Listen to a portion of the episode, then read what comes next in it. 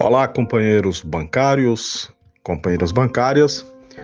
Hoje nós vamos falar sobre a questão da insegurança nas unidades de negócios do Bradesco.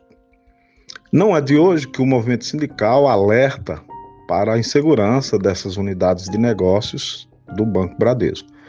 Os problemas são preocupantes e vão desde tentativas de assaltos propriamente ditos além de agressões físicas e verbais contra os funcionários. Essas ocorrências não podem virar uma rotina. Para reduzir custos com segurança e vigilância, o banco negligencia com a proteção dos bancários e clientes. O Bradesco transformou diversas agências tradicionais em unidades de negócios, mas ignora a falta de segurança dos locais, que não possuem vigilantes e porta giratória com detector de metais. Um exemplo recente aconteceu na cidade de Itiúba, no norte do estado da Bahia. Os funcionários passaram por momentos de terror durante uma tentativa de assalto. Os bandidos ameaçaram os trabalhadores, familiares, clientes para que abrissem os caixas eletrônicos mas os bancários não têm a chave do equipamento e nem acesso ao dinheiro. As máquinas são abastecidas por empresa terceirizada de transporte de valores.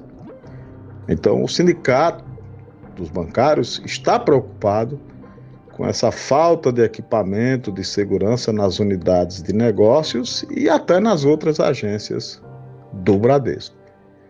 Outro exemplo preocupante aconteceu em Salvador, também na Bahia, quando duas bancárias foram sequestradas, causando trauma até hoje nestas trabalhadoras.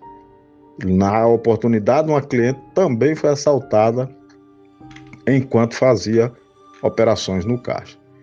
E teve ainda o caso de um correntista que quebrou todo o local da agência toda, e foi contido por policiais para poder é, se acalmar.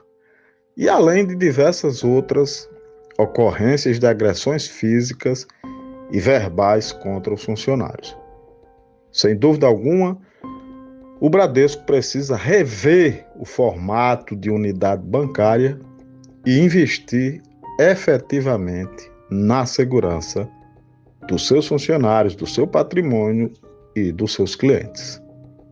Eu sou Diógenes Neto Sou diretor do Sindicato dos Bancários de Mossoró e região.